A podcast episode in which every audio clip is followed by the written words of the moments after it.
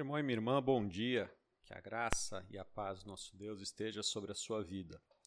Então vamos à, parte B da nossa segunda etapa, que é a interpretação.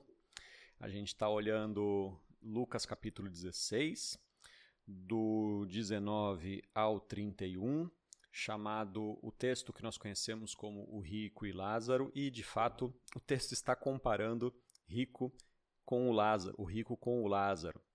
Uh, ontem nós vimos a morte, a, a vida e a morte dos dois, e hoje nós vamos ver o pós-vida e o pós-morte de ambos os dois. Uh, a gente começa do versículo 23, quando fala assim: No inferno, estando em tormentos, o rico levantou os olhos e viu ao longe Abraão e Lázaro junto dele. Olha só, então ele está lá no, no Hades, na habitação dos mortos.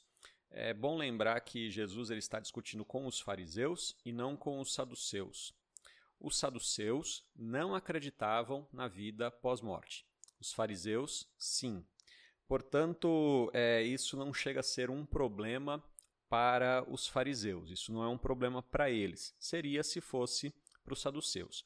Mas aí Jesus está falando que lá é que o rico viu Abraão e Lázaro, os dois juntos, lá longe, de longe. Ele olhou e reconheceu o mendigo. Isso indica que ele sabia bem que o mendigo estava na sua porta. É, de milhares e milhões de pessoas que estavam no céu, o rico reconheceu o Lázaro. E aí, o texto é bem interessante, porque, primeiro que lembre-se assim, na primeira parte, eles não falam nada, eles não têm voz. E aqui agora é dado voz ao rico. Ah, e o versículo 24 fala: Então, gritando, porque ele estava longe, disse: Pai Abraão, tenha misericórdia de mim e mande que Lázaro molhe a ponta do dedo em água e me refresque a língua, porque estou atormentado neste fogo. Olha, é, eu não sei se você consegue entender a profundidade, a grandeza e a beleza desse versículo. Mas eu vou tentar aqui nos poucos minutos que a gente tem para olhar esse versículo, não dá para ver todos os detalhes, mas alguns que são importantes. Então, ele grita porque ele está longe do céu, é a primeira vez que ele tem voz, e ele se refere a pai Abraão. Ele se considera um filho de Abraão, ele invoca a família, ele sabe quem é Abraão, sabe que é seu patriarca e ele clama por misericórdia. Ah, isso significa que ele conhece, é, ele sabe da, da relação que ele deveria ter tido com a lei, com a, a, a questão da religião judaica, mas ele não tem, ele fala: tenha misericórdia de mim. E aí, ele não se dirige a Lázaro como nunca tinha se dirigido em sua vida, mas ele pede que ele pede que o pai Abraão dê uma ordem a Lázaro para que Lázaro trabalhe como empregado para ele. Ele não entendeu onde ele está e o que está acontecendo. Ele não entendeu a, a questão do juízo final, ele não, ele não entendeu a condenação que ele estava passando, ele não entendeu a razão da sua condenação, ele continuava achando que o mendigo era alguém inferior a ele. Repare o seguinte: que mesmo pós-morte, o seu caráter não foi transformado. E é isso que Jesus está falando, assim, olha, aquele homem tinha essa natureza, este caráter, e este caráter permaneceu, não mudou. Ele continuou não entendendo a vida e a, e a morte. E ele continua achando que Lázaro deve ser seu empregado. Por isso que ele fala: mande que Lázaro molhe a ponta do dedo em água e me refresque a língua porque estou atormentado neste fogo.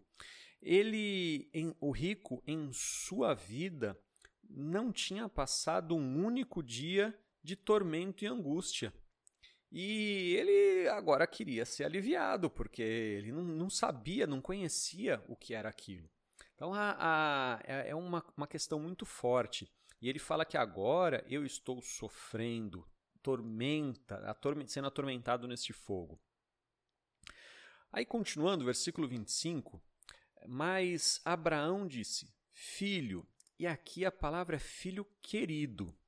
Apesar da condenação da, do rico, a, Abraão não tem um, não demonstra um ódio, não demonstra uma condenação. Ele continua sendo um filho querido.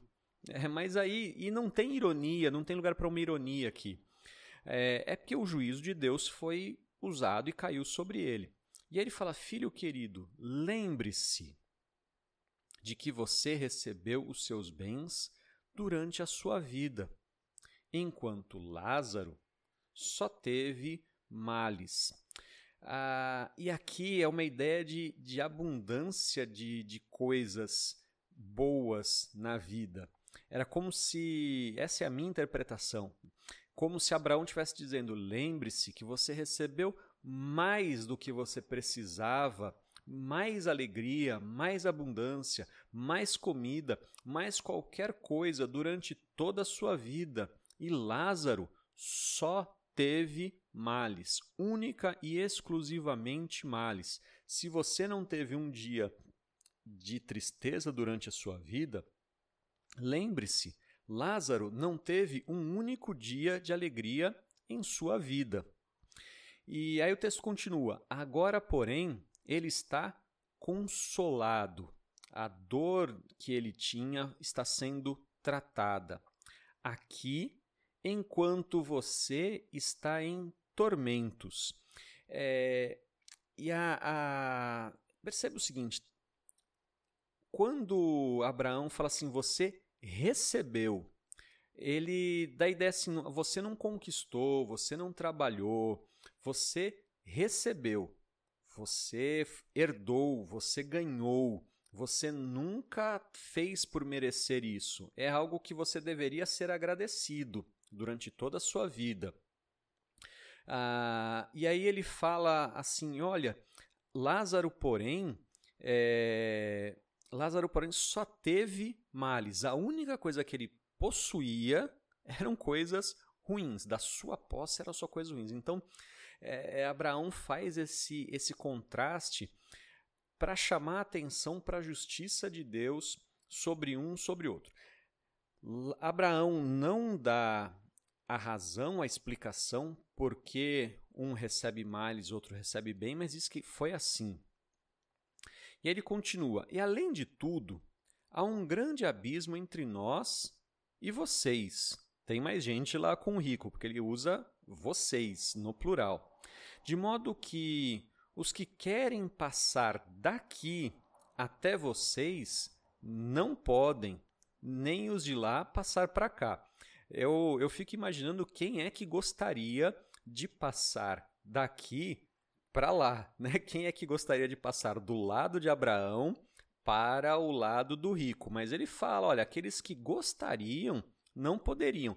Talvez Lázaro, sendo um homem bondoso, misericordioso, pensasse assim: não, tudo bem, eu vou lá ajudá-lo, eu vou, eu vou pagar o bem com o mal. E Abraão fala assim: ah, nem que ele quis, nem mesmo que ele queira, não vai.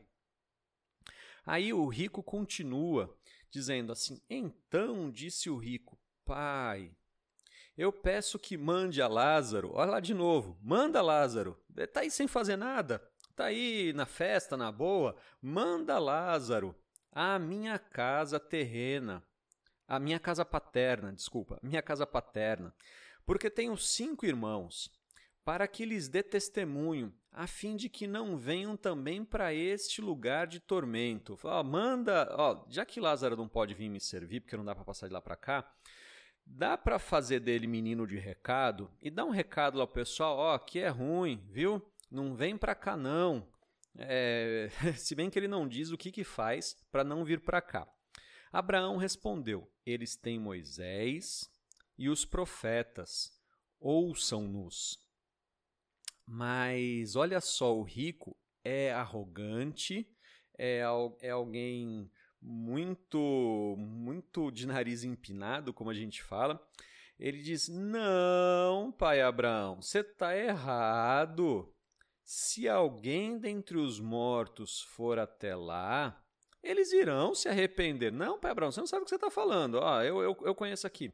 Abraão, porém, lhe respondeu: Se não ouvem Moisés e os profetas, também não se deixarão convencer, mesmo que ressuscite alguém dentre os mortos. Então a, a, a cena ela termina da seguinte forma: você precisa cumprir a lei. E rico, você não entendeu. A lei diz: ame a Deus acima de todas as coisas e ao próximo como a si mesmo. Você sabe por que, que o pobre, o Lázaro, estava passando essa dificuldade toda? Porque você não amou a Deus acima de todas as coisas. Porque se você amasse a Deus acima de todas as coisas, você não ficava dando festa todo dia, pelo menos no sábado você parava. E se você amasse o pobre como a si mesmo, o Lázaro estava na festa com você, porque você tinha bens demais para gastar consigo mesmo durante toda a sua vida. Então a, a questão termina com a, com a questão do juízo de Deus dizendo: ora, é como se, é como se Abraão estivesse recitando a lei, não de uma forma direta, mas dizendo assim: ora, se você cumprir a lei direitinho, você não vai para o lugar de tormento. Agora, não adianta nada avisar que aqui é ruim, só que não cumprir a lei de Deus não adianta nada. Um detalhe importante nessa, nessa interpretação, e vou terminando por aqui: Lázaro se mantém calado. Ele não fica feliz, ele não fica rogando praga, ele nada, ele mantém calado porque agora ele está desfrutando da alegria de estar lá com Abraão.